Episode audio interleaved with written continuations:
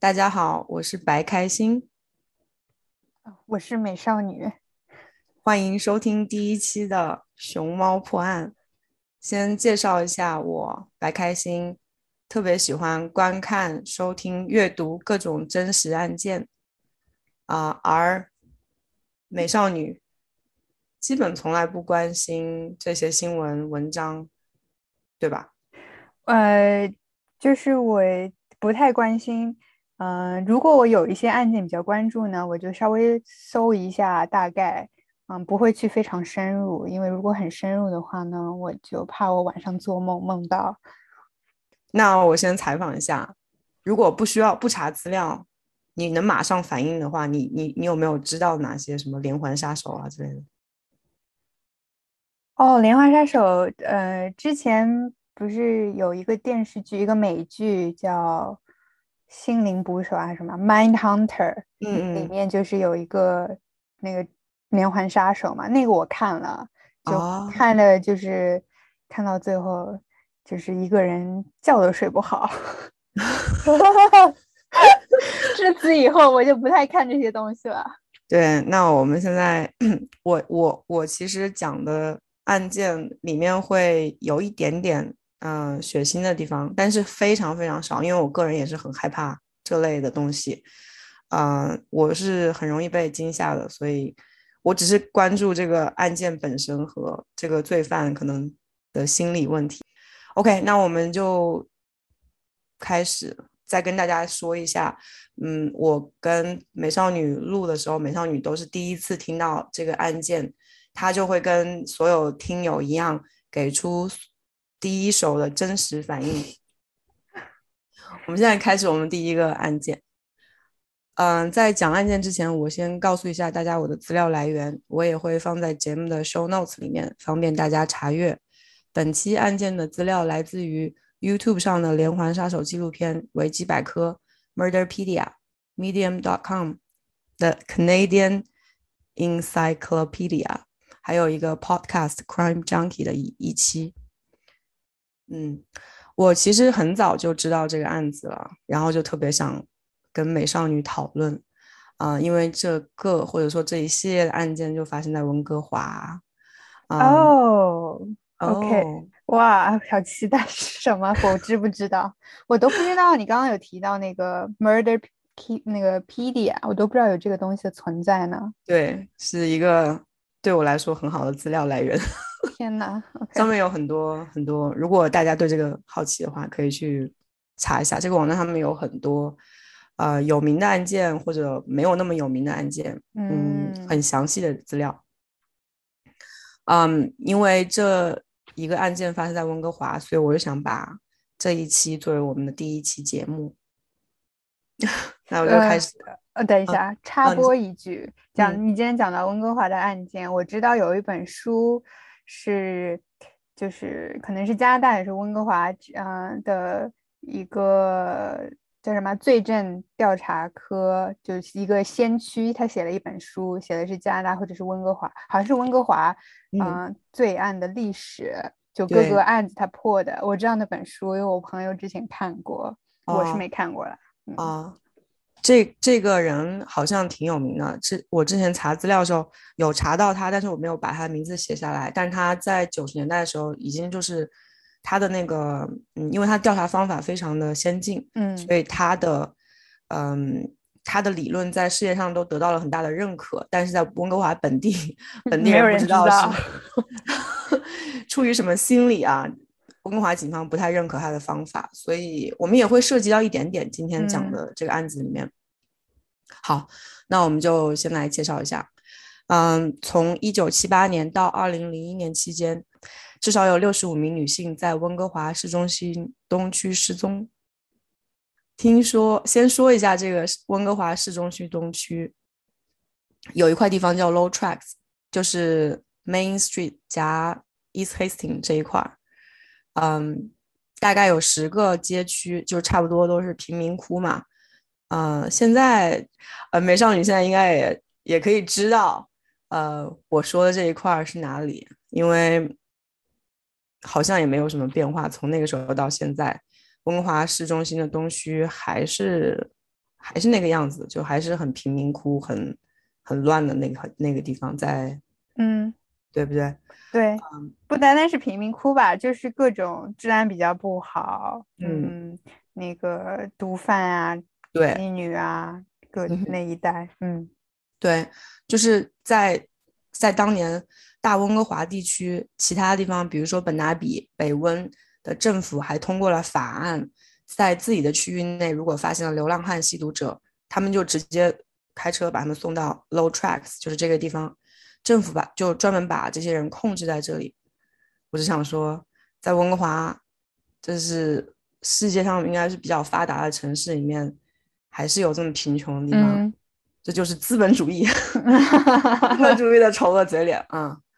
反正就是 low tracks 呢，现在很少这么说了，但是呃，我我在这个呃播客里面会把这块地方还是叫它 low tracks。Low tracks 就是鱼龙混杂，毒品横行，全部都是站流浪汉和站街女。混在 Low tracks 的站街女呢，一般都有比较悲惨的过去。她们出卖自己的身体，可能就是换一口毒品或者一点点食物。总之，就是在社会底层里的底层。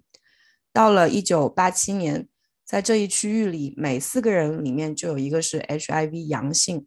统计表示，在 Low tracks 从事性工作者的女性百分之八十都来自于温哥华以外，而且她们很小就进入了这个行业。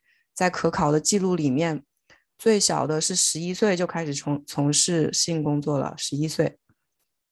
然后他们还有很多人是与家人很久很长时间都不联系的，所以当这些女人消失的时候，也没有什么人在乎。就算失踪了，可能也要过很久才会有人发现。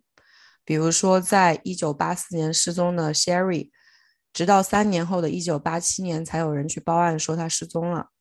一九七八年，加拿大皇家骑警啊，皇家骑警啊，大家如果有关注孟晚舟事件的，应该都有听说过这个名字，就是加拿大的，相当于加拿大的联邦警察。对，联邦警察。嗯，对，嗯，皇家骑警就成立了失踪女性专案组。啊，他们就开始整理失踪女性的名单，但是由于这些失踪女性的案件证据特别少，很多时候连家人朋友都不确定他们到底是不是到别的城市去生活了，所以破案率也非常低。那呃，他们成立这个失踪女性专案，是因为他们发现有很多人来报案，说就陆陆续续有很多女生失踪嘛？对对，就是嗯。他们发，他们有接到很多报案，然后都可能是在这一块温哥华这一块，嗯，所以他们就开始就说，哎，那我们看一看是不是怎么有没有什么事情。呃，到了一九八七年，皇家骑警又成立了一个专门的团队来解决在 Low Tracks 性工作者失踪和谋杀的案件，但是到了一九八九年，仅仅两年以后就叫停了这个团队，因为实在没有什么进展。对他们就是，你看他七八年成立了一个。一个什么专案组，但是基本上查的资料里面基本上是没有破任何案的。然后是嗯，对，然后到了八七年他又成立了一个，然后八九年就关掉了，是差不多十十年，嗯，什么都没查到，就是他们就会说，哎呀，我们也不知道他们是不是就他们是失踪了还是去世了还是怎么样，就这样，嗯，他们可能就就就很就可能就说我们不知道啊，就是也无法调查。就可能就没有投入很很大精力去调查吧，我觉得怎么听下来，或者就是可能因为在 Low Tracks 那一带发生案件，本来就那一带可能也就没有很重视，因为是比较边缘化，对吧？感觉女性工作者可能那个时候也没有很受受到很大的保护，可能也是边缘化、被歧视的一类人群吧。对，然后来接着讲。然后时间就来到九十年代，由于失踪女性越来越多，在 Low Tracks 这一块开始流传连环杀手的流言，性工作者们也开始变得警惕，他们会结伴行走，写下来接走女性的车牌号，但是依然有女性失踪。一九九一年，失踪女性的家人和这些性工作者们组织了一场游行，纪念这些在 Low Tracks 消消失的女性们。他们去找警察，希望他们能再去调查一下这些失踪人口，但温哥华警方拒绝相信有连环杀手的可能，还告诉他们，根据警方的调查，这些失踪女性中，他们找到了一些并不是失踪，有的只是换了一个城市生活，还找到一些已经死亡了，但是死因是吸毒，呃，吸毒过量或者是其他并发身亡。根据温哥华太阳报报道。警方受到了很多指指责，群众认为警察把这些失踪人口看得不重要，调查案件的时候也不尽责，而且他们也不肯参考新的调查方法，比如说犯罪心理侧写等当时比较新的一些理论和方案。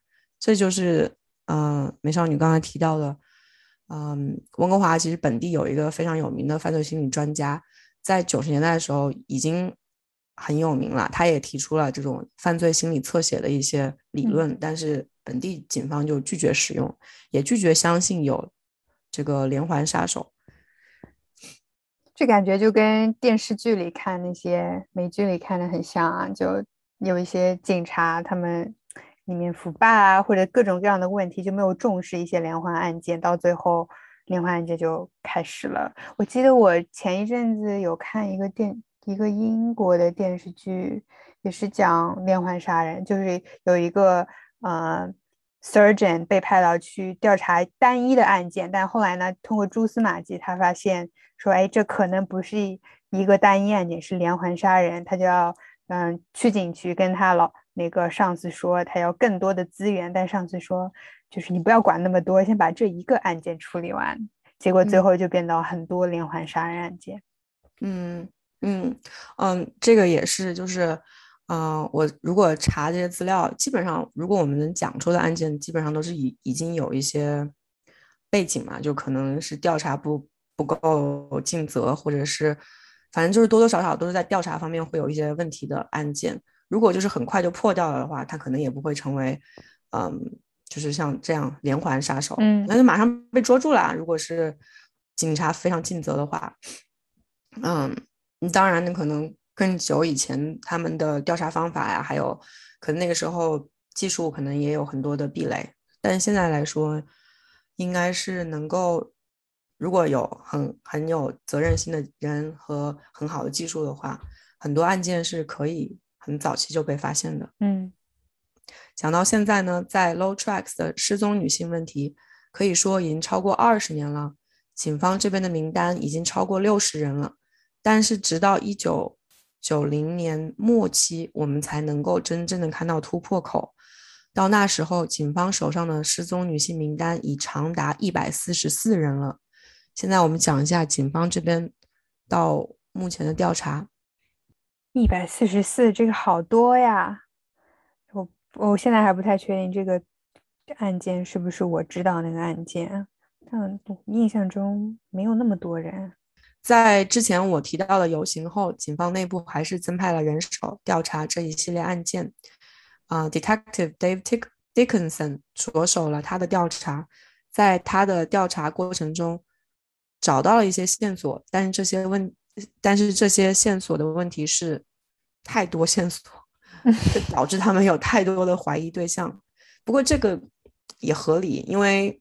美少女也知道在那一块大概是个什么样子，在那一块混的人大概是个什么样子，每个人都看起来多多少少有一些嫌疑的样子。嗯嗯嗯，这些怀疑对象里面肯定也是可能会有那种伤害女性的呃嫌疑人，但是如果他们就进深入调查的话，警察也没有找到任何确切的证据证明其中哪一个人真的是他们手中的嫌疑犯。但是这些人被警察抓到之后，也还是会被各种各样其他的理由给起诉啊，比如说什么，就是这边英英语里面有一句就是 petty petty crimes，可能就是小摸，嗯，小偷小摸，小偷小摸，对，抢劫啊什么的，小小抢劫，嗯，但是没有一个人是杀人犯，符合他们那个杀人犯的标准，嗯，然后我现在要讲一个。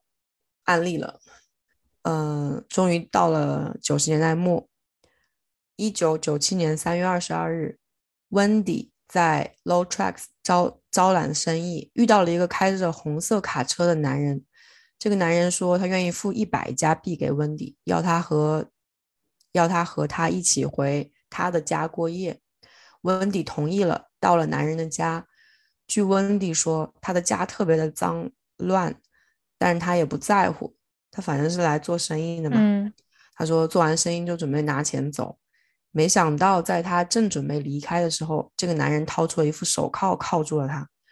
不过温迪反应很快，他只让他铐铐住了一只手，马上跑到了厨房，抽出刀就刺向这个男人。两个人打斗了一番，嗯，他被刺伤了，不过这个男人被他伤的更严重，他就没疯了一样，没了命的往外跑。嗯，他就跑出去了，他就，哦，你。OK，那也蛮幸运的，就反应也很快，也很幸运，就跑出去。对，嗯，对，想想就是，如果就是我遇到那种情况，我肯定就大脑一片空白。但是他就，我就觉得他还蛮厉害，一进屋他他有观察到厨房那把刀，然后在哪里去找什么的，然后也很快的，然后面对一个比自己强壮的男性，他也是没有。就是也是能够反抗啊什么的，嗯嗯，厉害。我觉得我我的第一反应就大叫，看着他待在那里大叫，对，然后就就可以就那什么来着，就 对，所以所以就是温迪就是一个比较勇敢的女性在这里面，然后她往外面跑，然后很很碰巧的是，嗯，她往外面跑，刚好是跑到一个高速路旁边。遇到了一个开路过的一对夫妻开着车，但你想象一下那个画面，就他就拿着一把刀，嗯，然后全身都是血，然后就在那里大叫啊救命啊！然后其实这个时候有的时候你开车路过，你要遇到这种人，你你也会很害怕嘛，也不知道怎么什么情况，而且那个时候是凌晨，就是早上也很黑，嗯，然后但是这一对夫妻就。停了车，然后带他去到了医院。去的这个医院呢是 Eagle Ridge Hospital，就是离我家非常的近。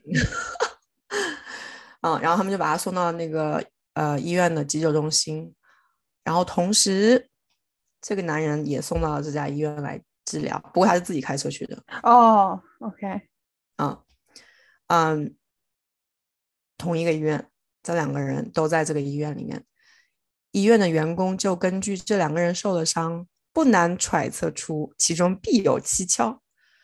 而且员工还在这个男人的荷包里面，衣服荷包里面发现，嗯，靠温迪手上手铐的钥匙。哦，OK。然后他们就当时温迪在医院的时候，也没有有没有跟医生或者警察说叙述这个案发经过？有，当然有啦。嗯，医院的医生还有员工就马上联系了警察，然后温迪就向警方叙就是描述了经过，然后警察就哦根据他的口供啊，就呃准就起诉了这个男人，然后这个男人的名字叫 Robert William Picton，有没有印象？美少女，我真的是我看过案子，我看过的东西，我过两天就忘了，所以我到时我也不确定这个人我记不记得。行，嗯，他就他他呃，他喜欢别人叫 Willie，目前为止他是我们这个案件的主线人物了。嗯，主线人物就出现了。他喜欢别人叫他 Willie，我就偏不叫他 Willie，你叫他我就要叫他 Robert。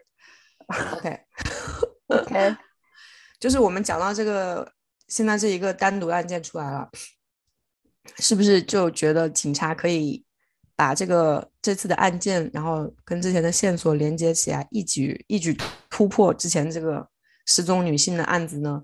因为这个案件发生的时间、地点、人物都跟之前的失踪女性关关联非常的强，可是并没有，没有吗？我觉得可以去他家里翻一翻啊，看看有没有线索。没有，竟然没有，没有，为什么？而且。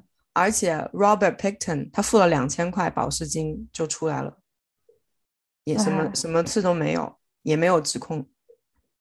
为什么呢？因为没有证据吗？一九九八年，控方放弃了对 Willie 的对 Robert 的指控，原因是控方认为 Wendy 作为一个长期毒品成瘾者，作为证人不可信。哎呀，而且后期控方需要温迪配合调查，可是温迪屡屡缺席，没有很好的配合，嗯这就嗯，这就让人有点怒其不争嘛。就是你，你为什么就是对待一个伤害你的人，你你就也无法能也无嗯法就是配合调查嘛，很简单的事情。也可能有点害怕吧。对，而且他他确实是一个吸毒者嘛，嗯就他的人生已经是被毒品掌握了。他可能之前想去，可是他就是贩毒瘾了，你就没办法。嗯嗯，啊、我们现在的主线人物就是 Robert Picton。那我们说一下他是谁？他一九四九年出生于 B.C 省高桂林港市，他的父母经营一家养猪场，他还有一个姐姐 Linda，还有一个还有一个弟弟 David。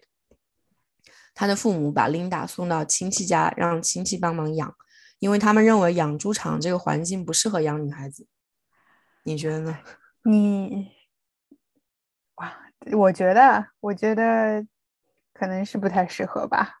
我嗯，但是你刚刚提到养猪场这个关键词，嗯可能会成为关键词。我觉得，嗯，好像是我知道的案件。对，这个案件是挺有名的，啊、我选它作为我们第一期，主要是因为本地，就是本地的案件。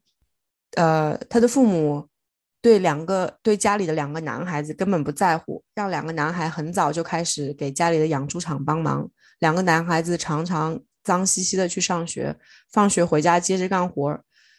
Robert 十四岁就辍学了，之后去学了一年的宰杀，然后就在自家养猪场帮忙。一九七八年和七九年，Picton 家的父母相继过世，Picton 姐弟三人继承了这个农场。Linda 就是他姐姐，不想要这个农场。David 他弟弟也不想要，但是他选择住在父母的房子里。嗯 Robert 则成为了主要经营农场的人。他住在农场一个比较偏僻的 trailer 里面。嗯 trailer，嗯，，trailer 就是那种房车吧，类似类似，嗯就里面有基本的床啊，可以做生活起居，但是是辆车，嗯，不太高级的房车吧。但他他可能也不是完，他就是一个停在那里的房车，可能没有轮子嗯吧之类的。嗯 啊，好，九十年代来了，九十年代来了之后呢，大温地区的房产的春天也来了。嗯然后之前我提到过的啊，他的那个他们家的农场是在高贵林港市，离温哥华不远。嗯，它的位置就非常好。它的位置我查了，它那个地址就是在我常常去的那家 Costco 的后面。呃，我常去的那家 Costco，呃，是一块商业地，商业地的后面有一个有一大片空地，到现在还是空的那个地方。哦我之前都不知道那个地方是为什么，我我就以为它还没有被开发，但其实是、哦，其实是这个农场。而且他们家 Linda 是一个房产经纪，他们三个人就把农场地卖了不少给市政府和开发商。卖了地之后，姐弟三人已经非常有钱了，在那个时代来说，百万富翁的级别肯定是没有问题的。也就是从此开始，Robert 开始不怎么管养猪场了，但他本性没变，还是过着跟之前差不多的生活。他住在他的破 trailer 里面，他没事就去 Low Tracks 酒吧里面混，找女人。到了一九九六年，Picton 兄弟就是 Robert 和 David 在自家养猪场上成立了一个慈善组织，啊，The Piggy Palace Good Time Society。对你没有听错，慈善组织。做什么慈善呢？他们在注册信息上写的是组织开展各类活动，因活动筹到的钱全部捐给慈善团体。但是你也猜得到，这这人会这么好吗？他们其实就是打着慈善组织的幌子开派对而已。参加派对的人呢，主要就是温哥华当地的帮派成员，我们这个最嗯有名的地狱天使啦。嗯，还有 Low Tracks 的性工作者。顺便说一下，他们虽然卖了很多地，但他们的农场还剩四十公顷，所以非常的大。嗯他们组织的派对规模也非常的大，一度参与的人数高达一千八百人。我的天呐，那有多大呀？嗯嗯，高桂林港市的市政府非常的头疼。嗯，终于到了两千年的时候，政府把 The Piggy Palace Good Time Society 关停了。可以说，Picton 兄弟俩其实在警方那边算常客，但是他们就是没有把他他们和在 Low Tracks 的失踪女性联合起来。啊，一九九八年，警方终于迎来了他们第一个有价值的线索，将 Robert 和他们手上的案件联系起来。呃，其实之前我们说那个温迪的案件，警方如果就深入调查一点，或者温迪就多多再多嗯配合一下，可能就更早一点点可以，警方就可能更早一点开始关注他。温迪那个案，他报案的时候是几几年来着？九七年九七三月份，嗯，对，嗯，九八年有一个人叫 Bill Hiscox，他当时受雇于 Picton 兄弟，他自己找到警察跟他们讲，他的雇主 Robert Picton 很有可能跟 Low Tracks 的失踪女性案件有关，因为他发现 Robert 常常带失足女性回家，但是这些女性来了农农场以后好像就消失了。而且他还在农场里面发现有女性的衣服、皮包，还有身份证。而且 Bill 还从另外两个女性朋友那里听到了很吓人的东西，其中有一位告诉他，他有一次看到 Robert 在养猪场上的屠宰室像杀猪一样解剖一具女尸。但是由于 Bill 说的事情很多都是，嗯，hearsay，嗯，hearsay 就是。外国人说是谣言，就不是他自己听自己亲眼证实，而听到别人说的。嗯，就可能是道听途说。嗯，对对对。所以警察就说没有实质的证据就不够开不够格开具搜搜查令。但警方放话出去，如果有人看到 Picton 农场上有犯罪活动，或者有有人有他们犯罪的证据，举报到警察那里，他们肯定会马上搜查 Picton 农场。所以说，到现在来讲，他们应该已经就进入了警方那种重点观察、嗯重点观察人员的名单吧。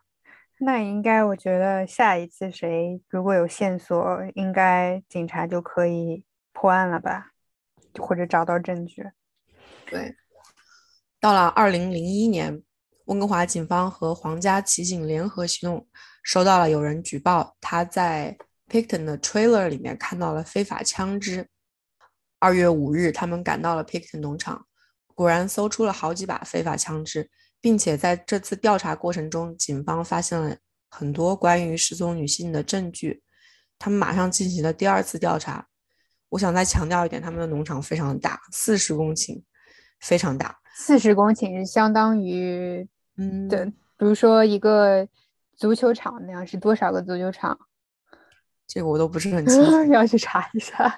对，而且警方就是在他的农场上，真的是一寸一寸的搜，因为他们发现这里有太多失踪女性的痕迹了，所以他们要确保找到所有能找到的证据。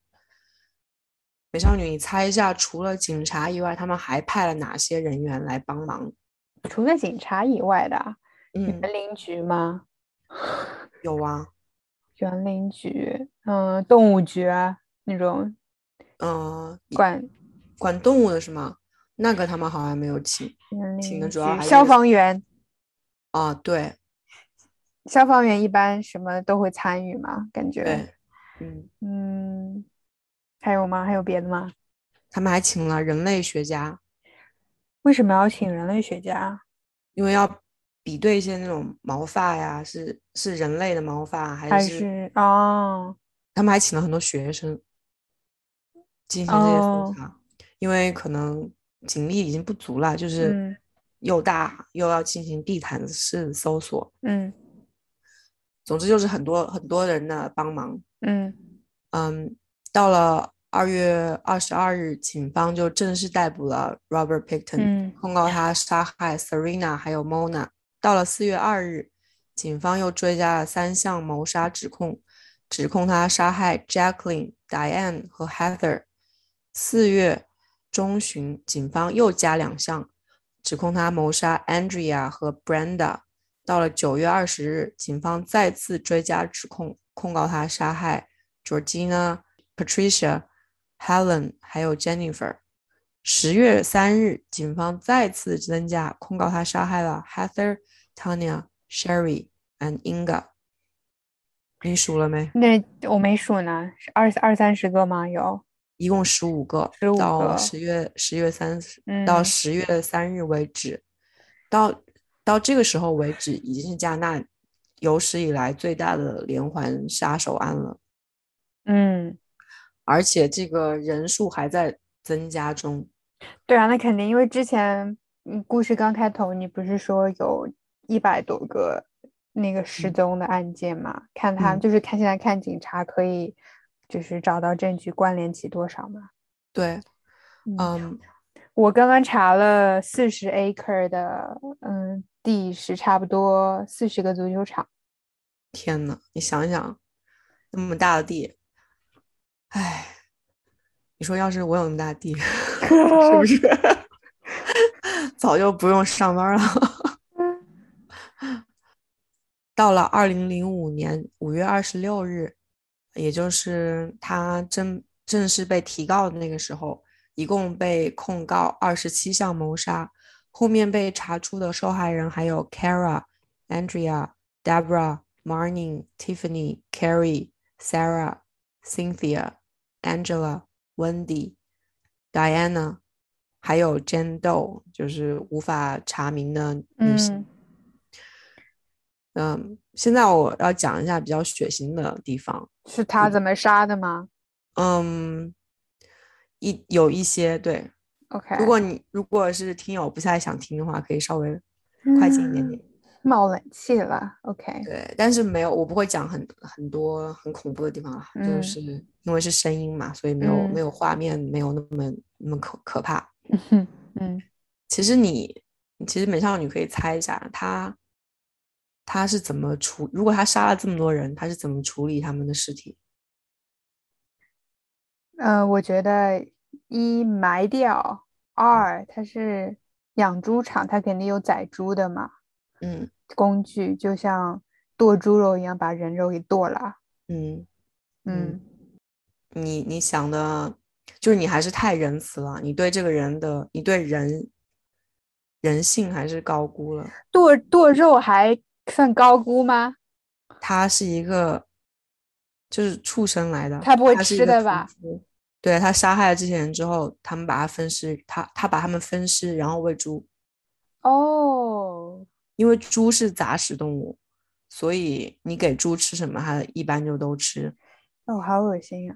嗯，所以也是因为这样，所以很难警方那边查到证据的时候也很难，就说哦这是它或者怎么样，因为他没有找到整整块然后人的那个组织，嗯。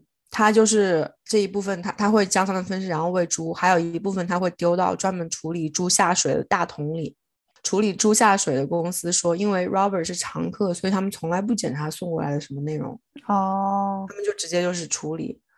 嗯，其实具体怎么处理我也不是不是很清楚。但是说实话，如果是猪下水，在我们中国怎么可能 就是这样直接被丢弃呢？就是我们中国人对吃还是。对动物，尤其是把它们当成食物之后，还是挺尊重的。我觉得，嗯，就是我们小时候就听老人会说，猪全身都是宝嘛，你你怎么可能就是这是所有猪上面不要的东西你就丢了？就很少会发生这种情况。嗯，我觉得这还是有一点饮食关系吧。老外可能除了猪肉，别的都不吃，就全扔了，可能对也觉得不太。就是都要马立马想要处理掉，嗯，对他们就会就说就是马上处理掉。但是你知道，我觉得现在应该也会很少，因为现在猪下水卖的也蛮，就是你在超市里面也要买买可以买到嘛，什么肥肠啊什么这些的。现在应该是对，现在那个亚洲人或者多一点，然后老外饮食也开放一些，可能也会吃一些这种，对。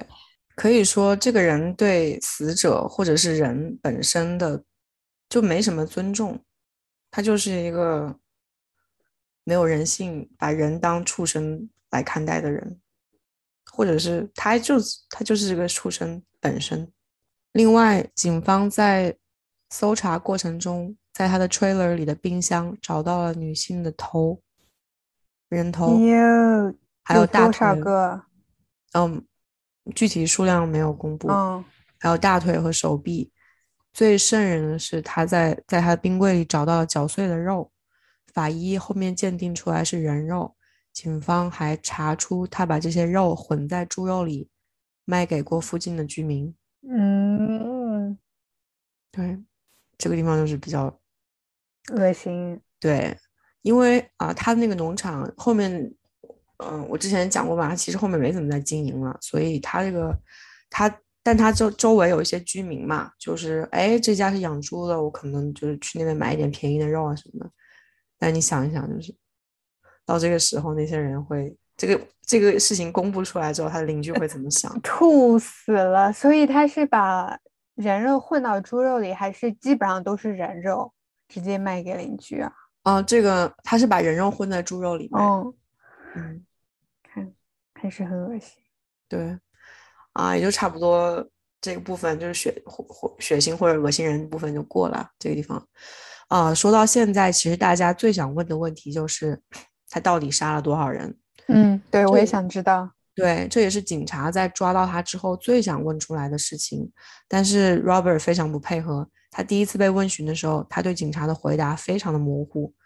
你也知道，他就会说什么啊，我不知道啊，啊，我不。那他有承认他杀人吗？他没有承认啊，他就我不记得了。啊啊，我怎么我什么都不知道这样子。嗯，所以警察也没办法，因为虽然他们有很多物证，但是一个连环杀手的自白对最后的定罪和调查方向都非常的重要。因为你你知道他杀了人，但是你不知道他杀了多少个嘛，所以他就觉得那我现在应该怎么查呢？是应该从哪个地方开始呢？所以他不说，他不说你也没办法，他就是就是装傻。也没办法，嗯，他可能自己也记记记不清了，杀了那么多人，他怎么会记不清呢？就是我觉得可能杀到后面就太多了，嗯，行，我接下来讲，这么我我感觉他可能就是，你觉得他记不清了？就是你刚刚你说他已经把人肉混到猪肉当成肉卖了，那他可能已经就是记不清，不是说记不清，他就是。根本没有放在心上，就是杀人就当当做玩那样。啊，你说也是蛮有可能性的，但是连环杀手嘛，他们也是，嗯，哎，就是 跟正常人不太一样了。啊，这个 Robert 在关押期间，他其实都是很沉默，也不怎么讲话。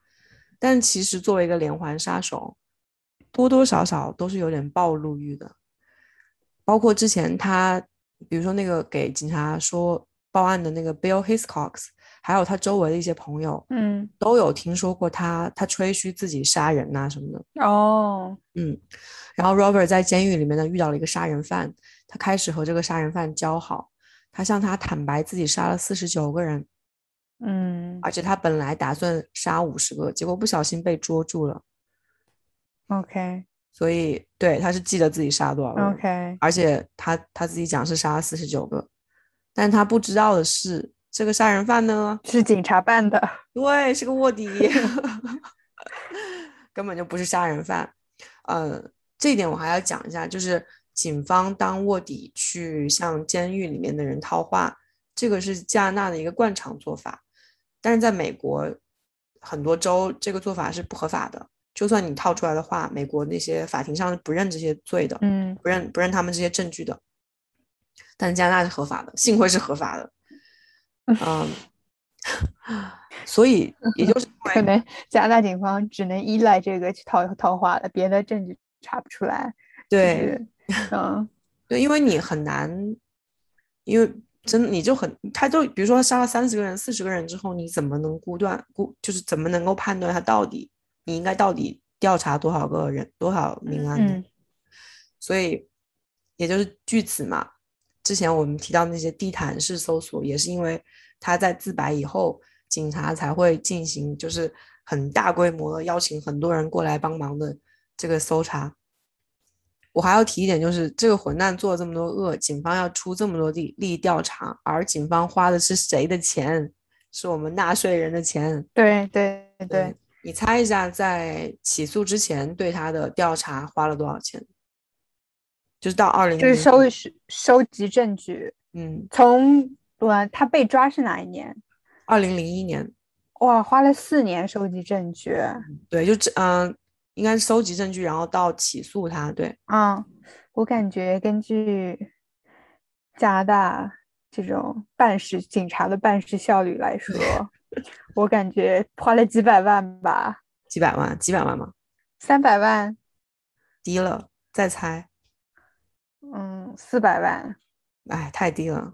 不会八百万吧？超过一百啊，超过超过百万。千万级啦！啊，一千两百万。七千万。七千万。是不是觉得要疯了？要疯了。就是我第一次看到这个证，看到这个数字的时候，我我的脑袋简直是无法无法计算。七千万，天呐。对。对，作为一个纳税人啊，虽然那个时候我没有纳税，但是那个时候的钱更值钱啊。有七千万的税金就浪费在这个调查这个混蛋身上。到了二零零六年一月三十一号，警方在新西敏市的省级高级法院正式起诉了 Robert Picton 二十七项一级谋杀，他本人否认所有谋杀。之后，法官将他的指控分为两组。一组是六项杀人指控，一组是二十项，还有一项法官认为证据不足，让警方再提供一些证据。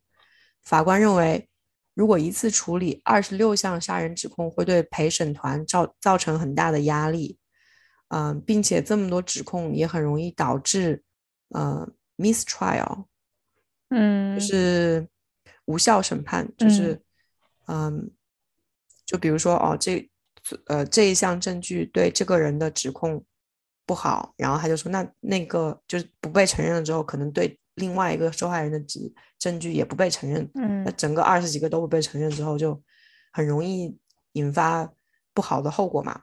嗯，然后到了二零零七年一月二十二日，审判开始了，这是第一次向媒体公开信息，人们才看到他的这个 Robert 的变态变态全貌。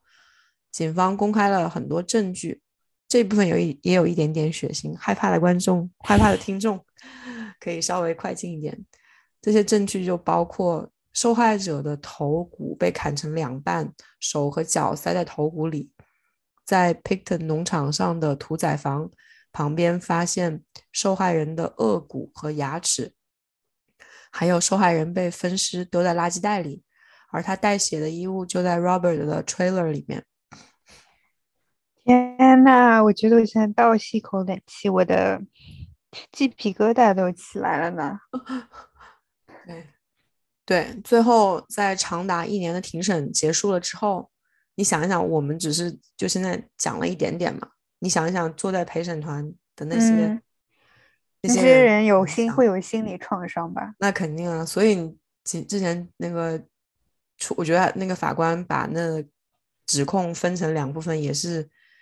除了呃会导致无效审判以外，可能也是考虑到人正常人类的承受能力吧。嗯，啊，二零零七年十二月九日，陪审团宣布 Robert 六项一级谋杀不成立。为什么呀？嗯，因为他们觉得啊，这个人他一个人杀四十九个人，或者是他一个人杀了六个人。不太可能，他们觉得，他们觉得可能有帮凶，比如说我们之前提到那个哦，那个慈善啊组织，嗯，你说他们都是本地帮派的人在里面，然后也有性工作者，你怎么能保证是就专门是这一个人杀害的呢？因为因为呃，Robert Picton 的辩辩论律师也很厉害嘛，他就举了。拿了很多证据出来说，啊，你你要不查一下这个人，你有没有查那个人，你都没有查，你凭什么说他就是只有 Robert 一个人杀了呢？嗯，就是，所以陪审团就做的是一级谋杀不成立，但他们认为六级呃六项二级谋杀成立。嗯，OK。最后法官宣判判处 Robert Picton 终身监禁，二十五年不准保释，这是加拿大可以判处的最多的刑期。即使他的一级罪谋杀罪名成立，最后会被判处的也是一样的刑期。什么？只有二十五年？啊哈，想想呗加拿大这个是真的 他他快出来了啊哈。然后，二零零八年和二零零九年，Robert 的辩护律师提出了两次上诉，第一次是省级最高法院，第二次是到加拿大最高法院，都被拒绝了。但是最高法院也决定不再追加关于 Robert Picton 的起诉。记得我们之前还提控方那边还有一个二十项的谋杀指控吗？对啊，对，高级法院的法官指出。即使他其他指控成立，他的刑期还是不会变长。我觉得是可以理解吧，因为就算是去审了，然后依然是二十五年，嗯，那就可能有点，你就可能是浪费钱或者浪费，对，所以就没有再追加。嗯，呃，因为如果结果是一样的话，技术追加指控除了花费更多纳税人的钱以外，也没有别的好处。然后我们现在讲一下这个案件带来的影响。就二零一零年，B.C. 省政府成立了一个调查小组，主要调查警察在 Robert Picton 案件中的失误。嗯，他们的调查报告最后总结，警方犯了非常显而易见的错误，对性工作者和原住民的偏见，导致了这么大的悲剧。对我之前没有提，嗯，在他杀害的女性里面，很多人都是原住民。哦，嗯。然后，温哥华警方对这起案件的受害人家属还有公众都有进行正式的道歉。比如说，他们对受害人家属的子女做做出了相应的赔偿。温哥华警方也根据这份调查报告改变了一些工作方式，比如说，他们常态化失踪人口调查组，失踪人口的案件调查不需要等待，马上开始。失踪人口的案件，除非找到这个人，否则不能结案。嗯，就是从这个案件里面可能吸取的一些经验吧，希望就不要再发生在这这么恶性的事件了。讲到这里，我就还想讲一下，就性工作者从来都是高危人群，不管在哪个国家，有很多连环杀手都把他们作为目标杀害，嗯，对吧？除了我们讲的这个这个我们这个 Robert Picton，在同一时间，美国。还有一个就是也是连环杀手，嗯，就在华盛顿州，你你看也就跟我们就是我们我们温哥华下去就是华盛顿州，嗯，然后那边有一个绿河杀手，就挺有名的，也是杀害了很多性工作性工作者，比比 Picton 杀的更多。因为除了这些女性本身就是弱势群体以外，还有就是上面谈到他们生死并没有受到重视，比如说我我之前听听我的朋友讲啊，在。西温哥华就是嗯，富人区，有的人有有钱人被抢劫了，警警方会马上封路追查罪犯，嗯，但当你看当这么多女性失踪被害，警方却花了这么长时间才反应，超过十年啊，就是不平等呗，对，就是你当穷人的人命和富人的钱放在一起比较，然后你还看到警警察的反应是这个样子的时候，就是。挺挺可怜的吧？嗯，是蛮可怜的。对，现在希望有一点改善吧。嗯，稍微有点重视。对，就现在那温哥华市中心东区那一块儿，哎，还是。对啊，这个还是跟从来没有变过那一带的状况，而且，嗯，这两年不是疫情。感觉更加严重嘛，就更加萧条了那边。嗯，尤其是你想，就之前温哥华，就你说七十年代、八十年代、九十年代、两千年这么长时间，温哥华已经还举办过很多很有名的世界级的啊奥运会、呃冬奥会，对奥运会啊，对，还有世博会嘛，之前也有，嗯，然后等于说就是应该是有很多可以改善市区。市政好的地方都没有，没有改到，没有那个地方还是那个样子。对啊，就一直政府一直没有想到一个那种措施吧。好，最后我来说一下这个 Robert Picton 的现状。他是二零零七年入狱的，根据他的判决，终身监禁，二十五年后可以保释。啊，但是加拿大有一个白天保释，叫做 Day Parole，就是。罪犯白天可以在外面活动，但是晚 上回监狱或者教习所。他不会被保释了吧？白天？哦，没有。但 Picton 将于二零二四年就可以申请这个白天保释了。我天呐，二就两年、三年以后，快两年，两年多就马上要下一年了。对，他就他就有可能会出来哦。哎呦，而且他二零二七年可以申请正式保释，就是全部都可以出来，因为他是二零，他是二零二二零零二年正式被被抓被捕的嘛，他的时间从那个时候开始算的，而不是从二零零七年才开始算，所以说。他就很有可能三年以后出来活动，对啊，不知道会不会来高桂林？高桂林恶心啊！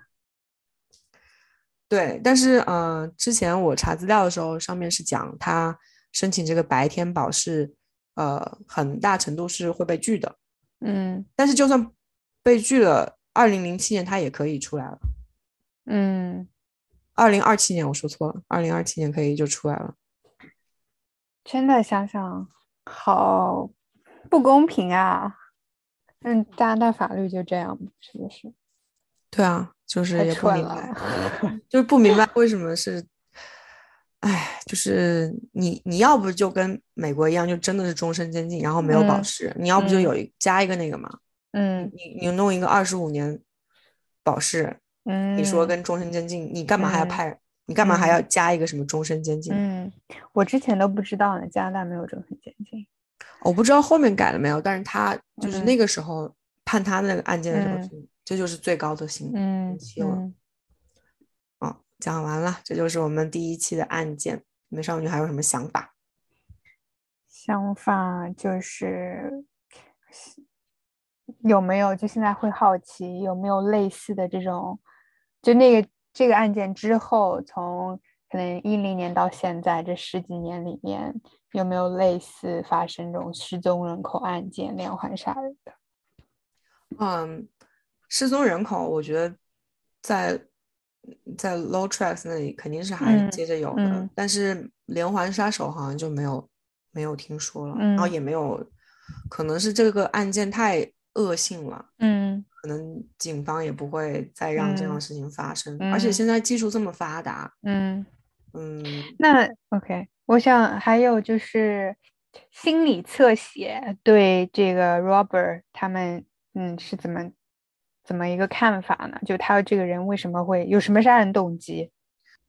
就其实说实话呀，嗯，尤其是我如果查很多案件的话，我就会发现这些人。他们就是变态，就是就是比如说啊，比如说比如说我和另外一个人，我们两个都有很悲惨的童年，但是可能我就就是我就会想办法去克服它。如果我长大了以后，但是他就无法克服，那你也不能说什么这是童年造成的，因为我我也没有出去到处杀人呢，但是这个人就有，所以遗传的吗？就基因上面。嗯，也不能完全说是，也不能完全说不是。但是我觉得，可能他小的时候养猪那一段时间，可能对他的嗯创伤，或者是对他的那个对对人命，或者是对人这个这个这个人种，他可能也就是觉得哦，不就是跟猪一样嘛，就是另外一个一个一个物种嘛。嗯，对，确实是另外一个物种，可能他把他们当做跟动物差不多的一个嗯看一一样的看吧。嗯，但我我没有说，我没有读很多，因为也没有很多关于他的心理侧写的资料流出来。但是我看他照片，就是一看就知道这个人就是个变态。我可以，我到时候会在那个公众号上面发放上他的那个照片，就是哇，一看就是就绝对是变态那种。就是很典型的头发很稀疏，然后留一个长发。然后笑起来就非常的阴阴森那种嘛，对对，嗯，对，嗯，好，好，也请大家关注我们的公众号。我要去看点 好玩的电视剧。对对对对对，哎，行，我先，我们就现在先录到这里。OK，好，我们我们下期再见。OK，拜拜，拜。